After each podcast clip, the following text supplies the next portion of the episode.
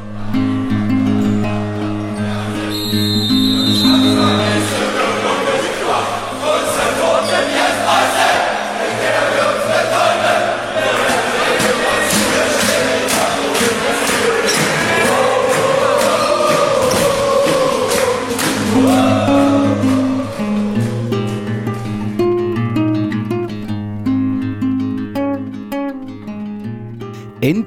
wieder Hallenfußball. Nach mehreren Jahren Pause ist der Budenzauber wieder zurück. So findet auch der Salzer Cup nach vier Jahren wieder in der Salzer Halle mit Zuschauern statt. Über 1000 äh, begeisterte Fans werden bei der 27. Auflage in der modernisierten Halle erwartet. Möglich ist dieses Traditionsturnier nur dank der Unterstützung lokaler Unternehmen so ist Mario Töring, der sowohl ehemaliger DDR-Liga-Torwart als auch Mitglied der Traditionsmannschaft des FC Rot-Weiß Erfurt ist, als Inhaber einer Versicherungsagentur der Hauptsponsor. Gemeinsam mit Preußen-Präsident Benno Haber sprechen wir heute über die Vorbereitung des Turniers und den Fußball in Westthüringen. Glück auf und Servus. Hallo Danny. Hallo Danny, grüß dich. Freue mich sehr, euch zu sehen. Benno, wie geht's dir denn vor dem Salzer Cup vor Zuschauern? Gab es längere Zeit nicht? Das ist richtig, Danny. Wir haben äh, lange darauf warten müssen, in die modernisierte Halle einzuziehen. Jetzt dürfen wir es. Jetzt sind die Vorbereitungen natürlich äh, exorbitant und jetzt in der heißen Phase. Äh, wir geben uns Mühe. Wir wollen ein dickes Ding ausrichten am Dienstag. Äh, natürlich nicht vergessen, dass noch elf weitere Turniere stattfinden in dieser Turnierserie von insgesamt zwölf Turnieren in allen Altersklassen und insgesamt vier Erwachsenenturniere mit Frauen, zwei Männerturnieren, alte Herren. Das ist schon ein bisschen Arbeit, aber äh, wir haben viele Helfer und äh, Gott sei Dank kann ich sagen, mir geht's gut. Ich freue mich auf Weihnachten, freue mich auf den Salzer Cup und von daher nehme ich mir auch gerne die Zeit, euch mit euch nochmal ein bisschen zu diskutieren. Mario, du bist seit 2012 dabei? Seit 2012. Was hat dich bewegt, den Salzer Cup so zu unterstützen und vor allem so lange zu unterstützen? Ja, die Ursprungsgeschichte, die rührt eigentlich weit zurück. Wenn Benno sich noch daran erinnern kann, saßen wir mit Mike Schenk und ihm, das ist mit Sicherheit in den Jahren, Anfangsjahren 2000 gewesen, bei mir in Gotha im Wohnzimmer und haben so philosophiert über Preußen, Landbau, Zeiten, wie auch immer. Und dadurch, dass Benno so ein Fußballverrückter ist, äh, hat er zumindest damals noch nicht gesagt, dass er Präsident wird, aber zumindest, dass man Aussicht stellen könnte, im Verein aktiver mitzuarbeiten. Weil ihn der damalige Präsident äh, Fellenberg äh, mit sozusagen ins Boot genommen hatte. Und da habe ich gesagt, Benno, kein Problem, wenn du an der Spitze bist, bin ich dabei. Das war eigentlich so unser erstes Gespräch und dann war Benno dabei und dann hat sich das noch ein paar Jahre so hingezogen. Ich denke auch, weil die ähm, ähm, Gruppe hier, diese Druckhausgruppe, da auch noch, da hatte ich jetzt nicht unbedingt da reingrätschen wollen, macht man ja auch nicht. Und so hatten wir halt den Zeitpunkt abgewartet, wo das Druckhaus dann mehr oder weniger das größere Engagement zurückgezogen hat, aber trotz alledem sind sie ja trotzdem noch Unterstützer des Vereines. Und ja, und dann hat Benno gesagt, Mensch, jetzt wäre eigentlich der Zeitpunkt. Und da habe ich gesagt, okay, im ersten Jahr machen wir das erstmal so, ich gucke erstmal zu, wie sich das so, wie das so abläuft, weil da war ich auch sehr unsicher, weiß Benno auch noch, auch ein bisschen aufgeregt, die ersten zwei, drei Jahre, denke ich mal, äh, weil man das ja dann so zusammen versucht hinzubekommen. Und ja, und so hat sich das eigentlich entwickelt. Und dann konnte man auch eigene Ideen entwickeln, die ich aber immer in Verbindung mit Benno abspreche, weil das mein Ansprechpartner ist. Und das macht einfach auch Spaß, weil da kann man immer auch mal sagen, hier, ich habe die Idee und sagt, bin, hör zu, das ist vielleicht nicht so gut. Sag ich, okay, gibt es eine kurze Argumentationskette, sage ich, alles klar, lass mal Haken hinter und gut ist es. Also muss man nicht ständig irgendwie ausdiskutieren, um da irgendwie an sein Ziel zu kommen. Da wird das eine halt weggetan, das nächste wird aus, rausgeholt aus der Schublade. Auf jeden Fall eine lange Partnerschaft, denn die geht ja nun schon zehn Jahre und prägt damit den, auch den Salzer Cup, der ja in den letzten Jahren immer etwas Besonderes war. Einmal, weil er wegen Corona abgesagt werden musste, oder wir müssen anfangen, einmal, weil in der Salzerhalle kam er nach Mühlhausen in die Stadt des Lokalrivalen wechseln musste, dann abgesagt werden musste und dann ohne Zuschauer stattfindet. Rückblick, 26. Auflage, fünf Teams, null Zuschauer. Dein Fazit, Benno? Ich glaube, es waren nur vier Teams, aber vier Teams, jeder gegen jeden, Finale, egal. Ähm, wichtig war das, was gemacht haben. Ja, natürlich konnte man das mit den anderen Jahren nicht vergleichen und das ist auch nicht das Ziel gewesen, sondern wir wollten einfach die Tradition aufrechterhalten, dass es nicht schon wieder abgesagt wird und es gab ja nun wirklich, äh, glaube ich, konnte an, an, an Fingern der Hand abzählen, wie viele Hallenturniere es letztes Jahr gab durch die Corona-Pause und wir wollten einer von denjenigen sein, die es trotzdem durchziehen mit Corona-Tests, mit äh, ganz vielen Einschränkungen, aber wir haben es gemacht. Es war ein, aus meiner Sicht ein Erfolg. Wir haben es bei Fußball übertragen und äh, wir haben einen Sieger am Ende gekürt und das war das Schöne. Und nicht nur im Männerbereich, sondern auch bei den Frauen und auch im, in den vier großen äh, Nachwuchsaltersklassen. Wenn du dann die finanzielle Abrechnung gemacht hast, wie groß war da der Schock? Wir haben letztes Jahr keine Abrechnung gemacht, weil wir äh, quasi keine Kosten in dem Sinne hatten, weil die Halle war umsonst. Äh, und wir hatten trotzdem den Mario als Unterstützer an der Seite, sodass wir auch am Ende noch einen Gewinn hatten daraus, dass er eben auch als Sponsor aufgetreten ist. Äh, natürlich ist das, ist die Werbetätigkeit da natürlich eingeschränkt, ja. Und trotzdem war der Mario im Boot und das kann man nicht genug würdigen, ja, weil äh, wenn tausend Leute in der Halle sind, ist natürlich die Werbewirksamkeit deutlich höher, als wenn keiner zuguckt. Und äh, trotzdem ihn als Sponsor zu haben und seinen Namen dafür herzugeben, à la Bonheur. Und äh, dieses Jahr wollen wir es dafür umso besser machen. Mario, du bist ja auch aktiv, was so das Thema Internet angeht. Du hast eine Internetseite www.salza-cup.de ins Leben gerufen und auch mit Inhalten gefüllt. Was finden denn die Nutzer auf dieser Seite? Ja, zum einen soll das ja eine Seite sein, die Ben und ich schon vor zwei, drei Jahren mal angeschoben hatten. Der Partner war dann aber verhindert, aus welchen äh, gesundheitlichen Gründen wie auch immer. Und da habe ich mir jetzt halt einen Profi gesucht. Das ist der äh, Sohn von Bernd Nemecek, der Marco Nemecek, ist vielleicht bekannt im Fußball in Erfurt. Und der hat das wirklich jetzt professionell aufgebaut. Ist natürlich mit recht hohen Kosten verbunden, aber das ist nicht das Drama, weil ich möchte eigentlich jetzt die nächsten zehn Jahre mit Benno das so auf die Beine stellen oder so auf die, ähm, auf die Plattform das Ganze so professionell aufbringen und auftragen, dass wir dann, wenn wir dann in Rente gehen sollten, dann noch Spaß am Salzer haben, weiter vielleicht mitmachen und das dann dem Verein sozusagen übergeben, dass der Verein dann aus der äh, geformten Sache dann seine eigenen Ideen mit einbringen kann. So ist der Gedankengang. Ist natürlich ein, ein weiteres Thema, den Salzer Cup noch attraktiver zu machen, auch für die Öffentlichkeit. Äh, dort auch immer wieder neue Informationen zu kriegen. Wir werden dort alle Spielpläne einstellen. Wir werden auch jetzt äh, über das Jahr hinaus äh, die vergangenen Jahre Revue passieren lassen, gehen bis ins Jahr 96 zurück und wollen da auch die, ja, ich nenne es mal die Dokumentation zur Verfügung stellen mit den Zeitungsartikeln ab 1996. Das ist sicherlich cool, kann man immer mal angucken. Und äh, somit wird der sicherlich noch ein bisschen nach außen hin äh, dargestellt, was dem auch, äh, sagen wir mal, Rechnung trägt, was der Salzer Cup mittlerweile geworden ist. Die Marke sozusagen auch nach außen getragen und geprägt. Ja, Marke hin oder her. Ich denke, der Salzer Cup steht für sich. Äh, das haben wir uns auch über Jahre erarbeitet, glaube ich. Äh, das äh, soll dieses regionale Turnier mit immer mal einem Farbtupfer bleiben. Ähm, aber äh, es heißt nicht, dass wir uns darauf ausruhen, sondern wir wollen immer mal was Neues dazu bringen. Und dieser ist es halt die Webseite und das hat Mario, glaube ich, sehr, sehr gut hinbekommen mit dem Nemetschek zusammen und da sind wir ganz zufrieden mit. Den Bernd Nemetschek kommen wir dann bestimmt noch, wenn wir über deine Vergangenheit reden, Mario. Aber zunächst zum aktuellen Salzer Cup. Was erwartet denn die Zuschauer in dem aktuellen Jahr, wenn, die, wenn man die beiden Männerturniere anschaut? Lass mich trotzdem noch auf die Nachwuchsturniere kurz mit eingehen. Äh, wir starten ja jetzt am Samstag bereits äh, mit den Altherren und mit den kleinen G-Junioren, mit den Bambinis.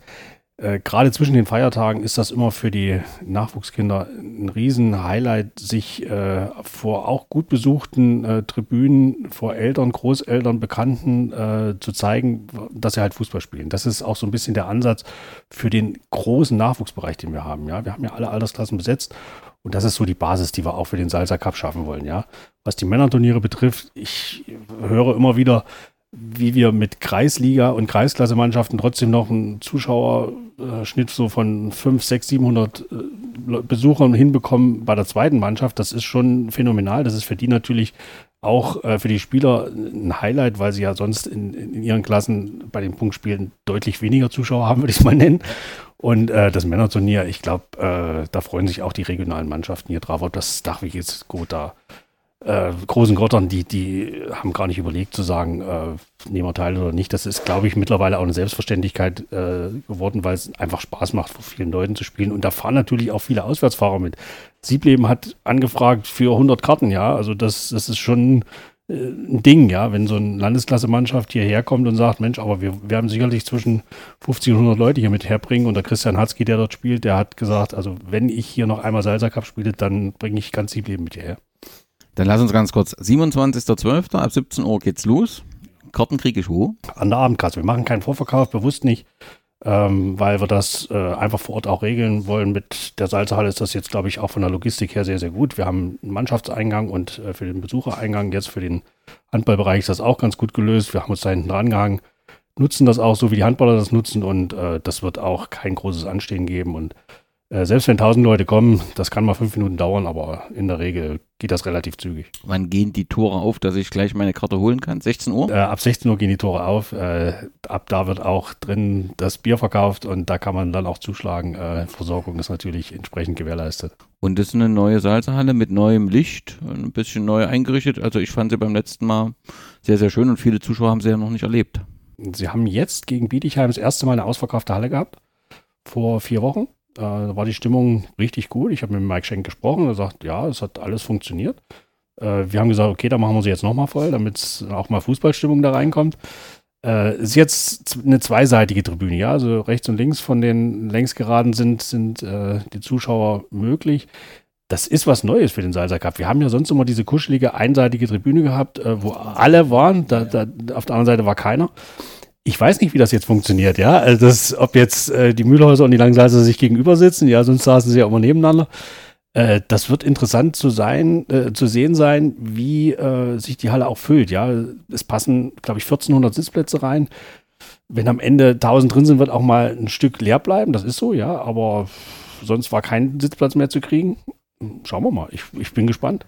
Lass uns trotzdem nochmal die Gruppen gucken. Gruppe A, Wacker Gotha, Sieger von 2007 aktuelle Landesklasse? Für mich äh, neben Roratal der Aufstiegsfavorit. Die beiden werden sich das unter sich ausmachen. Wer am Ende in die Thüringen-Liga hochgeht. Es ist so ein bisschen regional, auch die Vorrundenstaffel, ja. Die Staffel A mit dem Siebleben noch drin. Sieb, Siebleben, Gotha, Ortruf, das ist natürlich für die drei schon allein äh, jeweils zwei Derbys. Äh, ich will nicht sagen, wir haben es bewusst so gemacht, aber es ist natürlich ausgelost worden. und in der Gruppe ist dann auch noch Vorjahresgewinner und dreifacher Cup-Gewinner. Fahner Höhe beziehungsweise Dachwig Mhm. Klarer Favorit, ja, ne? Na, klarer Favorit. Ich glaube, im Hallenfußball gibt es nicht unbedingt den klaren Favoriten. Und du kennst ja den Mythos des Salzer Cups. Es wurde noch nie der Titel verteidigt. Ja, dieses Jahr wird Fahner Höhe sich sicherlich mächtig ins Zeug legen, der Erste zu sein. Die haben ja letztes Jahr gewonnen, das äh, Turnier mit vier Mannschaften unter Ausschluss der Öffentlichkeit. Ja, Dachwig wird sicherlich mit äh, eine gute Rolle spielen, aber sie müssen erstmal die Vorrunde überstehen, weil äh, Gotha, Siebleben und Oratal werden heiß drauf sein, sie zu schlagen und ich glaube auch äh, Erfurt Nord ist nicht zu unterschätzen. Als ja. Verbandsligist, ja. Und, und wenn die gegen Dachwig spielen, dann brauchst du kein Motivieren bei Nord. Gruppe B, SV Reichen Sachsen. Wer, was, wie? Noch nie gehört beim Salzer Cup, oder? Äh, doch, doch. Echt? Also Reichen Sachsen ist äh, auch schon in den 90er Jahren hier gewesen. Reichen Sachsen ist der Verein gewesen, mit dem wir nach der Wende eine Freundschaft aufgebaut hatten. Glaube ich auch, war der erste Gegner von Landbau Bad Langensalza, damals zu DDR-Zeiten, in Westdeutschland, liegt äh, in, hinter der hessischen Grenze bei Eschwege. Und wir haben diese Freundschaft so in den letzten Jahren wieder etwas aufleben lassen. Auch im Nachwuchsbereich kommen einige Mannschaften aus Reichen Sachsen, die Frauen kommen zum Turnier. Und deswegen bin ich froh, dass sie auch dieses Jahr zugesagt haben bei den Männern. Äh, sie reisen an und äh, wollen zeigen, dass auch äh, ja, im westdeutschen Gebiet äh, in Hessen ordentlicher Hallenfußball gespielt wird. Und ich glaube, sie sind motiviert. Sie sind immer gerne hierher gekommen. Der SC Weimar bringt ein paar Fans bestimmt mit. Bringen ein paar Fans mit. Die haben auch schon angefragt nach Karten. Äh, freut mich besonders, weil sie sind zum ersten Mal dabei beim Salzer Cup. Und da Trainer Ola Münde, als der Thomas Wirth ihn angerufen hat, äh, habt ihr Lust teilzunehmen? Er sagt, das ist für mich überhaupt keine Frage. Salzer Cup wollten wir schon immer gerne mal teilnehmen. Sagt zu, bevor ich mit der Mannschaft spreche. Ja, also das war für ihn überhaupt kein Thema. Schön. Großen Gottern Seebach, dreimal, glaube ich, Finale teilgenommen. Dreimal verloren. dreimal verloren. Wird, wird Zeit, dass sie mal ein Finale gewinnen? Ich denke, jetzt haben sie drei Preußen dabei, die wissen, wie Salzer Cup zu gewinnen ist mit dem Robert äh, Walter, jetzt Rodriguez äh, Sandro Euchler, Tim Weisenborn, ach und Alex Deis ist ja auch noch dort. Felix Moschkau ist dabei. Also die, die haben eine richtige Preußen äh, äh, mittlerweile äh, Kombo da stehen. Und die werden bestimmt alle am Start sein. Und da weiß ich auch, dass es brennt, wenn sie gegen Preußen spielen. Okay, und dann hast du eben die Preußen und Union Mühlhausen in einer Gruppe. Das heißt, du hast das Derby in jedem Fall in der Gruppenphase. Union Mühlhausen, dreifacher Gewinner, Vorjahresfinalist. Ja. Mhm. ähm, immer schön. Äh, das äh, wollen ja die Leute sehen. Ja, und wir haben das jetzt auch so die letzten zwei, drei Jahre immer so an, an den, ans Ende der Vorrundengruppe gestellt, dass das Derby auf jeden Fall einmal gespielt wird. Ja, man weiß es ja nie, wenn man in unterschiedlichen Gruppen ja. spielt, ob man dann in den K.O.-Spielen aufeinander trifft. Deswegen haben wir gesagt, treffen wir uns in der Vorrunde, in dem besten Fall dann nochmal im Finale. Äh, wäre natürlich für uns so, immer so ein Traumfinale, weil diese Brisanz steckt einfach drin und das ist das Schöne am Fußball und äh, ich freue mich, dass sie dabei sind. Wer mehr zur Geschichte des Salzer Cups wissen will, in der Ausgabe 146 habe ich mit Benno und Markus. Und Markus, dem Stadionsprecher, über die Geschichte des Salzer Cups und die besonderen Ereignisse gesprochen. Lass uns noch ganz kurz, zweite Männerturnier, was sind da die Favoriten oder wer sind die Favoriten? Würdest du wieder sagen, gibt es im Hallenfußball nicht? Ja, wenn ich das so einschätze, ist ja eine Landesklasse-Mannschaft dabei mit Fahner Höhe 2, ja. wo auch ein paar Preußen mitkicken und äh, die werden auch motiviert sein, haben, weiß ich gar nicht, ob sie schon mal gewonnen haben, das kleine Turnier. Äh, unsere Jungs werden auch äh, heiß sein. Äh, ich denke schon, dass sie mit dabei sind und es ist halt wirklich sehr, sehr regional mit äh, Tamsbrück, äh, was fünf Kilometer von hier weg ist. Ufhofen kommt aus der gleichen Stadt. Ja, also da hast du auch nochmal viele Leute in der Halle und es geht am 30.12. nicht nur um Fußball, sondern auch darum, dass die Bierfässer alle werden. Und das Prinzip, und das Prinzip ist letztendlich ähm, dasselbe. Auch dort äh, Karten gibt es dann am Einlass. Und genau. Genau. Die kommen dann am, auch um 16 Uhr am 30.12. in die Halle. Und äh, freue mich auch drauf. Da ist zwar das Niveau dann auch überschaubar, sagen wir mal, ja, wenn Kreisklasse gegen Kreisoberliga in der Halle spielt, aber darum geht es eigentlich auch nicht. Das soll Spaß machen, den Jungs, sie sollen fair spielen, ja. Das ist jetzt nicht die WM im Hallenfußball, sondern äh, es ist ein bisschen Prestige, Prestige dabei, aber nicht mehr, nicht weniger und alle sollen heil wieder nach Hause kommen. Habt ihr irgendwelche Aktionen, Mario, drumherum geplant? Also ich sehe jetzt hier, sitzt mitten vor dem Pokal, du bist also intensiv dabei, die Pokale zu organisieren, hast die Internetseite organisiert. Wird so drumherum, ich glaube, ihr hattet ein paar Mal, wart ihr da mit dem Stand, habt ein Gewinnspiel gemacht, wolltet das wieder machen? Ja, das werden wir dieses Jahr wieder machen. Wir müssen natürlich schauen, wie Benno schon sagt, es gibt jetzt 1400 äh, Sitzplätze und wie das jetzt zu koordinieren ist, das gucken wir uns dann aber spontan kurz vorher mal an. Oder jetzt am Montag ist noch ein Treffen in der Halle. Da müssen wir mal gucken, wie sich das darstellt. Und auch noch eins, was Benno sagte äh, oder was du fragtest, äh, es ist auch schon über die Jahre wesentlich fairer untereinander, unter den Zuschauern geworden. Es gab ja immer mal ein paar Situationen, die sicherlich nicht brenzlig waren, aber die dann doch so ein bisschen ausgeufert sind. Aber das hat sich jetzt alles gelegt, auch mit Mühlhausen, wo wir den Cup da jetzt gemacht haben, haben wir den Pokal ja extra so gemacht, dass Mühlhausen sich in dem Pokal auch wiederfinden konnte. Und von der Seite her, äh, denke ich mal, wird das Turnier auch, sage ich mal, mehr so ein freundschaftliches Turnier auch unter den Mannschaften, auch wenn der äh, Ehrgeiz immer da ist, zu siegen.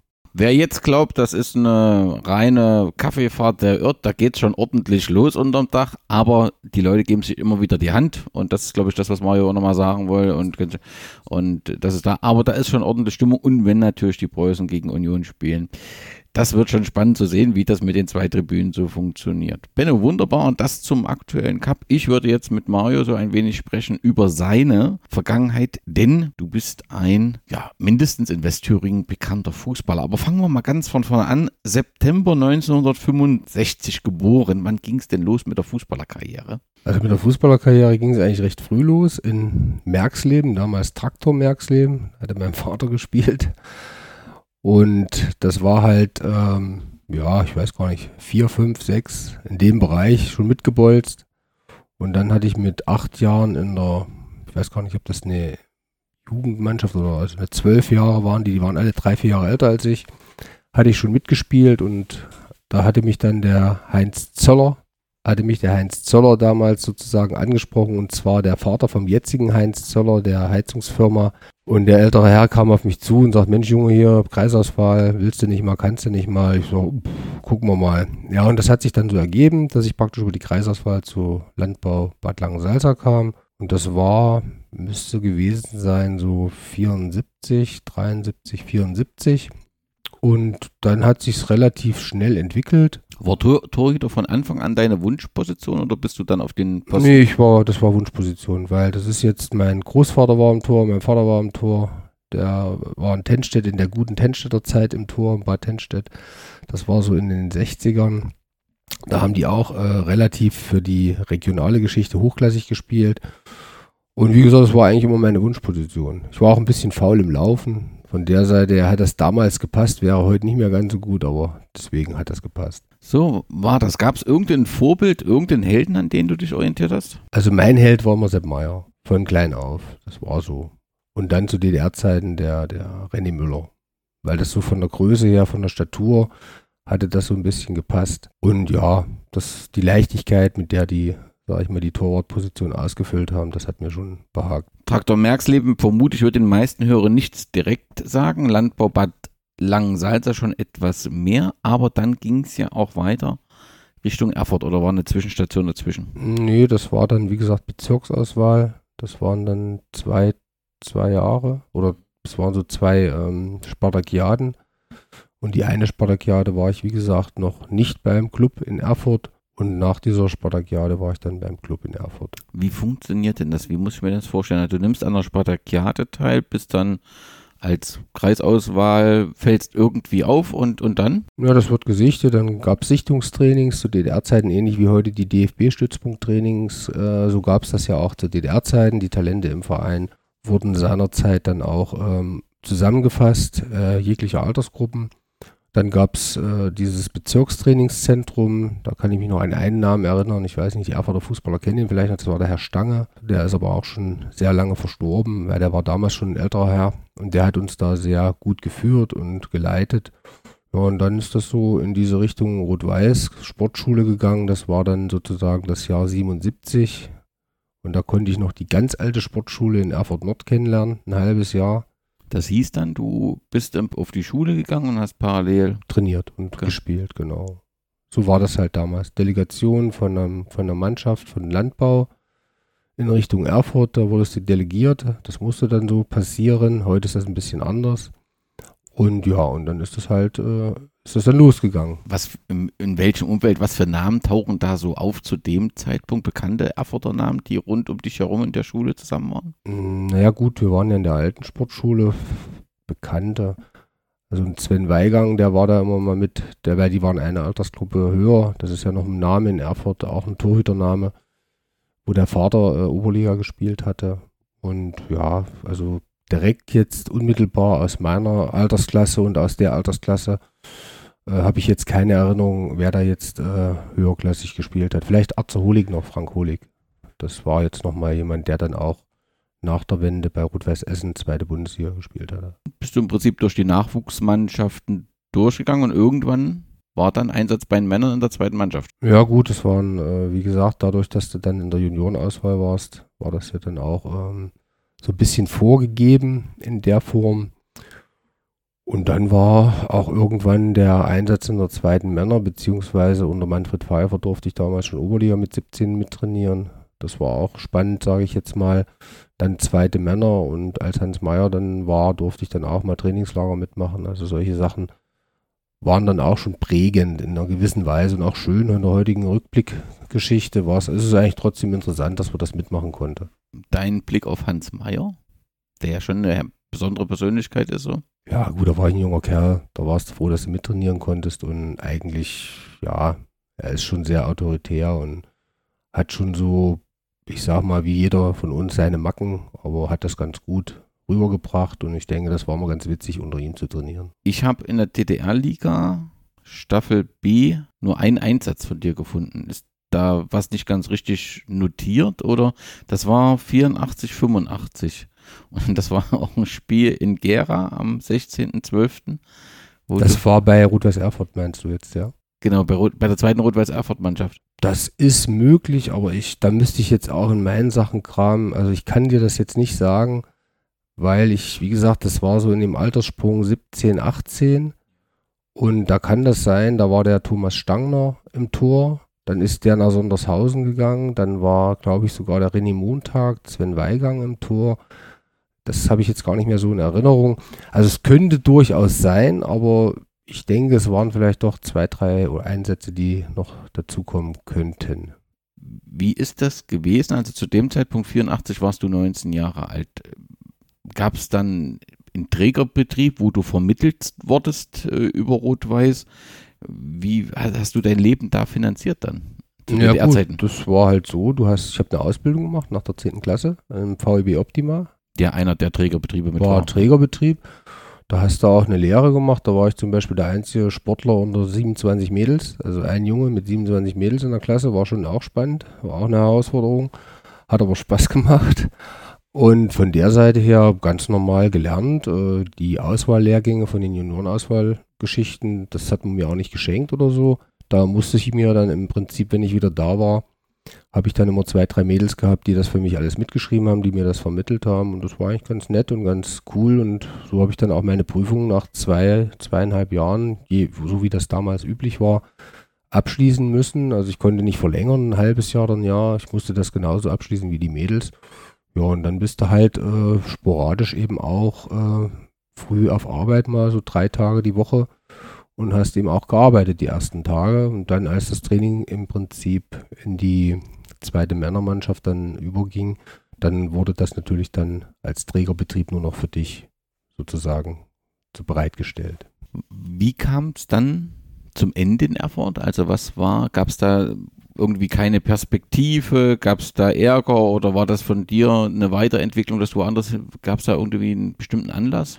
Ja, das gibt immer Anlässe im Leben. Ich meine, ich bin auch kein Kind von Traurigkeit und mit Sicherheit habe ich auch äh, die Schnauze am richtigen Fleck. Manchmal sicherlich auch nicht für die Leute.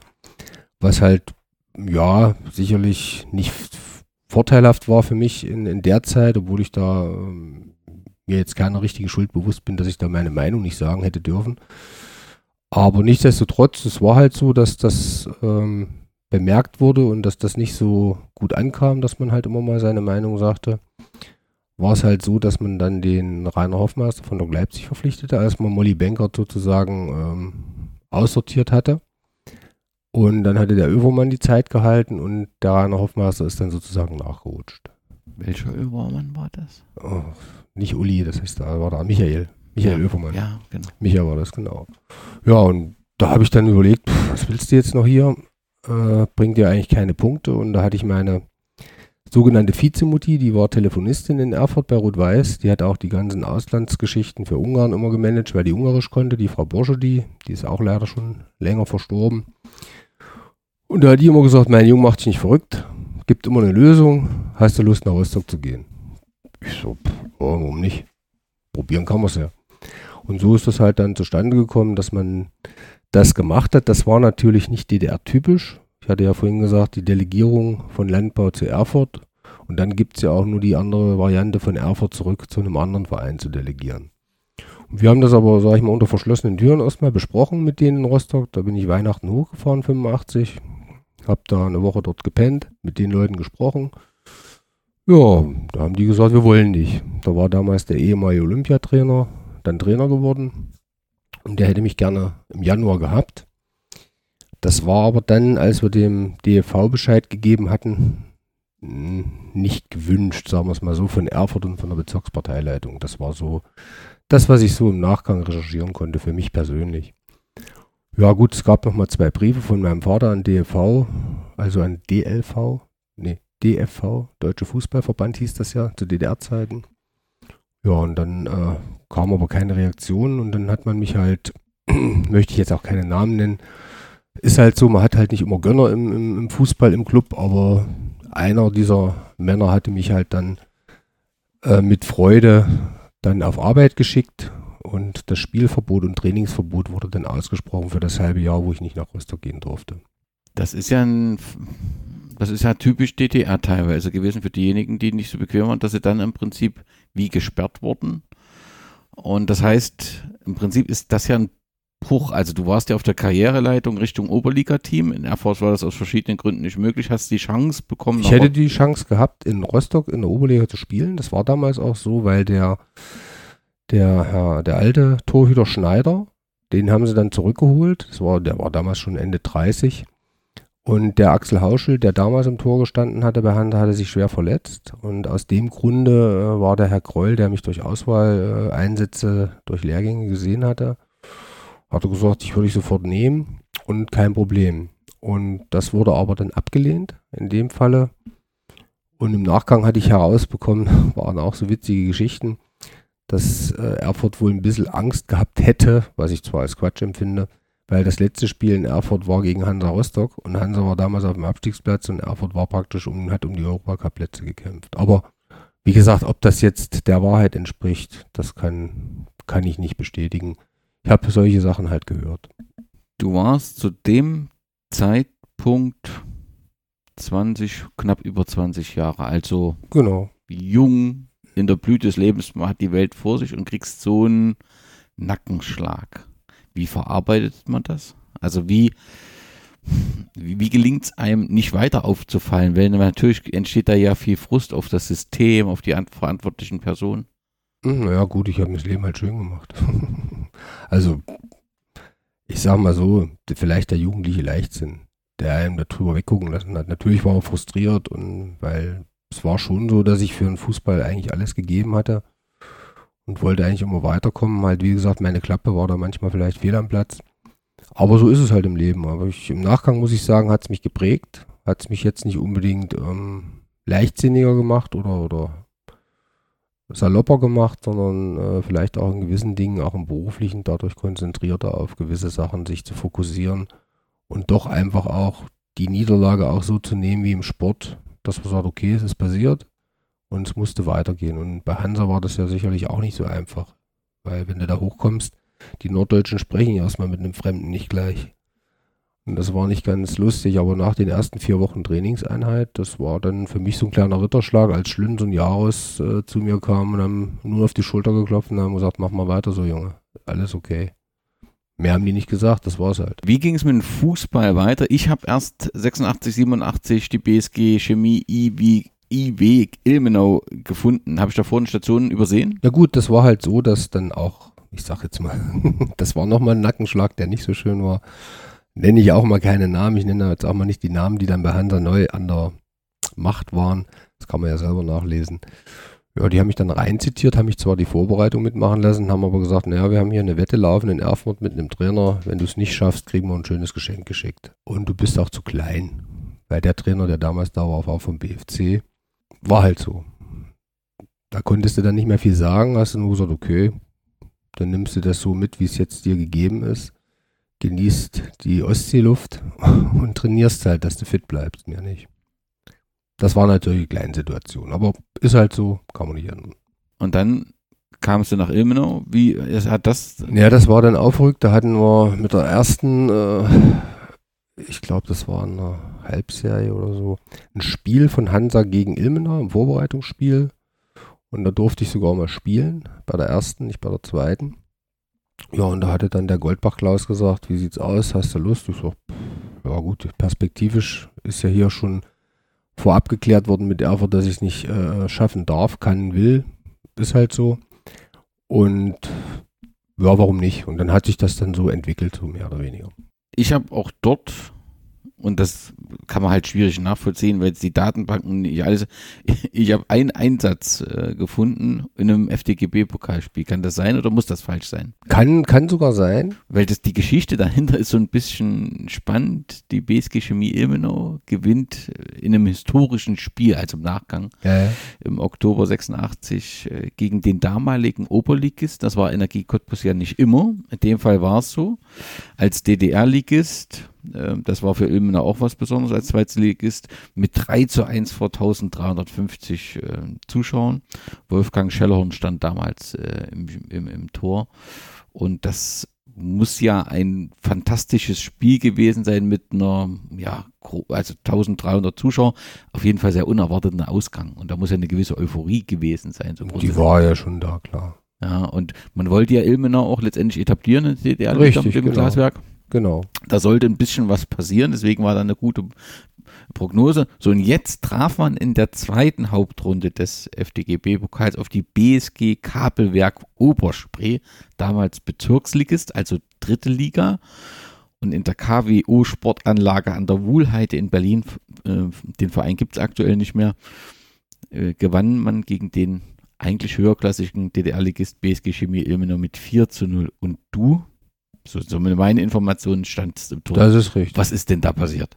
Was, das kann ich dir nicht mehr sagen, Danny. Also wenn ich das wüsste, also wie gesagt, das ist, ist nichts Dramatisches. Entweder war Schelle verletzt, wie gesagt, oder ich sollte auch mal ein Spiel machen, oder es waren vielleicht auch mehrere verletzt. Ich kann jetzt die Aufstellung nicht nachvollziehen, wer da gespielt oder nicht gespielt hat, weil es kann durchaus sein, dass Verletzungsmisere war.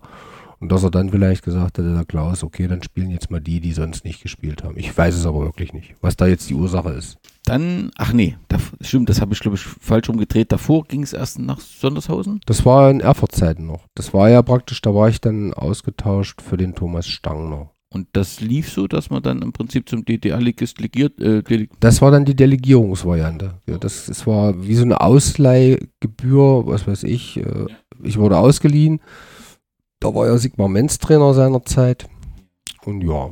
Und hast dort ein halbes Jahr gespielt? In dort habe ich ein halbes Jahr gespielt. Da waren wir auch in dieser zweigleisigen DDR-Liga an der zweiten Stelle gewesen. Also es war relativ erfolgreich und das war auch somit sportlich, sage ich mal, mit meine attraktivste Zeit. Und wenn ich mir das vorstelle, du hältst ein halbes Jahr in der DDR-Liga bei der BSG Glück auf Sondershausen, blieb, bliebst aber in Erfurt dann weiter bei Optima. Ja, ja. So, so lief das. So lief das, genau. Das war so. Das war praktisch, du warst ähm, das war eine Delegation auf Ausleihbasis, so wie heute die Profis äh, wie Bayern den, den Nübel äh, nach, ich weiß nicht, wo der jetzt Monaco, hat, Monaco ausgeliehen wird und bei Bayern aber noch unter Vertrag ist, so kann man sich das vielleicht zu DDR-Zeiten vorstellen. Du warst im Hauptbetrieb des Vereins Rot-Weiß Erfurt beschäftigt geblieben und bist für die Zeit ausgetauscht worden, also ausgeliehen worden in dem Falle. Ich finde es spannend, dass du sagst, das ist so deine erfolgreichste Zeit, also sportlich auf jeden Fall mit, mit der guten Platzierung. Aber ich hätte gedacht, das sagst du zur folgenden Zeit, denn du hast ja bei der BSG Union Mühlhausen auch in der DDR-Liga gespielt. Hast du auch in der Saison vorher, wo man den, die Meisterschaft geschafft hat? Ja, ja, genau. Also ich habe praktisch die, ich war bei der Armee dann, weil Erfurt hatte mich dann auch zur Armee geschickt. Als ich bei Ilmenau war, musste ich dann von Erfurt für heute kann ich ja sagen, für Martin Busse war damals auf der Liste und um den sozusagen freizukriegen, äh, warst du dann immer als Ausgelesener noch ein, zwei Jahre hinten dran. Wie gesagt, ich habe das alles recherchiert für mich mal nach der Wende und das war auch so. Und die Spieler, die jetzt nicht mehr beim Club waren, waren aber für die Armee noch ein, zwei Jahre dazu äh, angehalten, dazu sagen, aus, äh, Ausputzer zu sein, um jemanden, der in der Oberliga spielt, halt dann freizuhalten. Was aber heute nach heutiger Sicht nachvollziehbar ist. Damals sicherlich als junger Kerl hast du auch wieder einen kleinen Nackenschlag bekommen, aber nach, aus heutiger Sicht, wenn man das den jungen Leuten erklärt, denke ich, man kann das jeder auch nachvollziehen oder verstehen. Halbwegs, keine Ahnung. Ja, und dann war ich halt dort und dann hatte mich der Rainer Drölitsch äh, geholt während meiner NVA-Zeit und da bin ich ja nicht zum Training, ich bin ja das erste Jahr nur zum Spiel rausgekommen und da sind wir ja dann Meister geworden, Bezirksmeister. Ja, das ist ja sensationell. Also das war ja. für Mühlhausen ja nicht selbstverständlich in der zweiten Liga. Nee, aber ich sag mal so, trotzdem war, das war sicherlich meine erfolgreichste Zeit jetzt in Mühlhausen, das stimmt, aber sportlich möchte ich behaupten, war Sondershausen auch anhand der vielen Zuschauer, die dort äh, im Stadion waren, das war einfach auch ein richtig geiles Flair direkt am, am Sportplatz haben die Zuschauer gestanden und da war halt immer Stimmung, war Spannung und du warst immer voll mit Adrenalin und hast dann wirklich das letzte bisschen rausgeholt, was ich in Mühlhausen sicherlich auch gemacht habe, aber das sind halt dann auch wahrscheinlich die Erfahrungen, die mir aus der Vergangenheit, aus der vergangenen Zeit dann auch ein bisschen mit in die Karten gespielt haben. In Mühlhausen war da so eine Art Euphorie, also wenn du das von der dritten in die zweite Liga, kann man sagen, das sind auch die Zuschauer hat das gezogen damals, die, die DDR-Liedersaison? Oder ist das ein bisschen dadurch, dass es ja die Wendesaison ist, 89, 90, so ein bisschen kam das dann zum Abbruch? Ja, gut, also die, der Aufstieg, da war Mühlhausen schon sehr euphorisch. Ich meine, klar, mit dem, mit dem ganzen Wende. Äh, sage ich jetzt mal, ich will nicht sagen, dass die Euphorie abgebrochen war. Es gab trotzdem genug Fußballfans, die auch uns zur Seite gestanden haben, aber dann gab es ja diese runden Tische und die haben natürlich dann den Fußballern auch den Tisch tatsächlich vor die Tür gestellt. Also wir hatten dann auch ab Januar keine Arbeitsplätze mehr. Das darf man auch nicht vergessen. Ich meine, von den Leuten, die das sicherlich äh, entschieden haben, ist es verständlich, weil die ja auch äh, uns, oder wir waren ja privilegiert in der Form, braucht es ja nicht arbeiten gehen, muss man ja sagen. Man konnte ja trainieren und dann seinem Fußball nachgehen. Da ist es auch nachvollziehbar und verständlich für die Menschen. Das ist logisch. Für uns war es natürlich dann wieder so persönliche Einzelgeschichten, die dann, wo jeder sich so neu orientieren musste, was ich aber nicht als schlimm empfunden habe. Das war dann auch eine spannende Zeit, wo du dich dann erstmal selber ein bisschen, ja, was mal entwickeln konntest oder mal produzieren konntest oder mal gucken konntest, was, was geht, was geht nicht. Und dadurch, dass die Zeit sowieso verrückt war, gab es ja viele, viele äh, Chancen, viele, viele Möglichkeiten und viele damals, ich sag mal, der Wilde Osten so ein bisschen. Das kennt ja jeder, der die Wendezeit miterlebt hat. Das heißt, mit dem Halbjahr und damit mit den offenen Grenzen war dein Engagement in Mühlhausen beendet? Nee, ich habe das, äh, ich habe die Saison, Die Saison zu, Ende, zu Ende gemacht? die habe ich zu Ende gespielt. Also die zweite Liga habe ich zu Ende gespielt, weil das sind ja auch dann einige Spieler im Westen geblieben äh, und da haben wir dann gesagt, nee, das machen wir zu Ende. Mit meinem Freund Thomas Meister, der da auch mit dabei war. Wir haben gesagt, wir machen das vernünftig und äh, machen da jetzt nicht hier einen wilden Hund. Haben das abgeschlossen auch und haben uns dann, äh, sage ich mal, nach der Zweitligaserie neu orientiert. Das war halt so. Und wie sah deine Neuorientierung damals aus? Hm, verschiedene wilde Geschichten, aber ja, und dann Also, wo hast du Fußball gespielt weiter? Na, dann erstmal äh, äh, in Erfurt Mikroelektronik, also West. Das war aber nur ein kurzes Intermezzo, weil ich dann, da wollte ich eigentlich eine berufliche Entwicklung geboten bekommen. Das gab es aber nicht, weil da gab es dann nur Kurzarbeit. Und da habe ich gesagt, das will ich eigentlich nicht, das ist mir zu doof. Und ja, und dann habe ich mich halt in diese Richtung Versicherungen entwickelt. Das hat sich dann so ergeben. Und das Fußballspielen ist aber nicht zum Erliegen gekommen. Ja, doch, ein Jahr schon. Da habe ich eigentlich keine richtige Lust gehabt, weil ich mu- musste erstmal den, musste gucken, ich hatte dann einen kleinen Sohn und habe dann Familie gehabt und musste erstmal gucken, dass du erstmal durch diese Zeit halbwegs vernünftig kommst und auch ein bisschen deinen Weg findest. Und dann hat sich das so 1991 ergeben mit Germania Effelder im Eichsfeld. Das war, welche Klasse ist das? Die haben damals Kreisliga in der ersten Kreisklasse gespielt und wir sind dann auch bis zur Landesklasse aufgestiegen in den, in den darauffolgenden sieben Jahren. Also Kreisklasse, dann gab es die Kreisliga, glaube ich schon, dann die Bezirksliga, Bezirks, äh, Bezirksklasse, Bezirksliga und Landesklasse. Also wir haben dann auch so fünf Aufstiege in sieben Jahren dann gemacht. Und das ist aber zustande gekommen durch einen Mühlhäuser Fan, auch schon verstorben. Das war Friseurmeister Edi Körner, der stammte aus dem Ort. Und der hat halt immer für den Fußball ein Herz gehabt. Und er sagt, hier, wie sieht's aus? Kannst du nicht und willst du nicht? Und ich sage, ja, können wir gerne machen, kein Problem. Dann habe ich dich aber irgendwann mal beim EFC Rula gefunden. Auch ein Verein mit großer Tradition und einer wunderbaren Spielstätte, zumindest historisch betrachtet. 2004 ein Testspiel gegen den Zweitligisten Rot-Weiß Oberhausen. Hm, das stimmt. Das Warst Rula- du da Teil des Landesklasse-Teams? Ja, ich bin ja, ähm, ich habe ja dann nach Effelder bin ich ja dann nochmal zur Union Mühlhausen gegangen, zum Bernd Nemecek. Und ähm, hatte da eigentlich nur Standby machen wollen. Da war ich ja auch schon 5, 36. Hatte eigentlich gar nicht mehr so die, die Nerven, da permanent spielen zu wollen, weil das auch körperlich anstrengend für mich war, durch den Beruf auch. Ja, und dann habe ich halt Standby für Ronny Ring, wenn der mal verletzt war oder mal auch verhindert war, gespielt. Und das hat sich dann auch ganz gut angetan. Und dann war dieses ein Jahr dieser Abstiegskampf von Mühlhausen, was wir dann Gott sei Dank geschafft hatten. Und Nordhausen ist abgestiegen und im letzten Spiel hat mich dann der Herr Pistorius kaputt getreten. Und dadurch bin ich zwei Jahre, habe ich zwei Jahre erstmal nichts gemacht. Und Rula wollte immer und sagt, los, komm doch. Und ich sage, aber ich will nur noch wirklich ein bisschen mittrainieren und wenn er wirklich mal Not am Mann hat, dann würde ich das machen. Und deswegen war ich da schon mit Teil der Mannschaft. Auf jeden Fall zwei Jahre.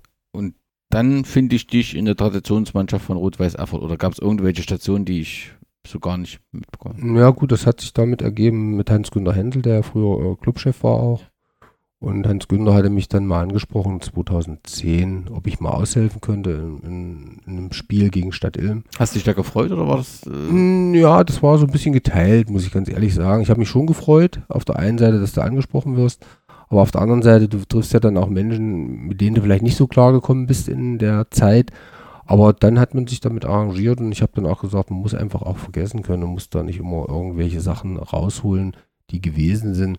Und damit kommt man ganz gut zurecht und das ist auch, ist, ich denke, es ist auch wunderbar so, dass es so ist und es macht auch Spaß dann.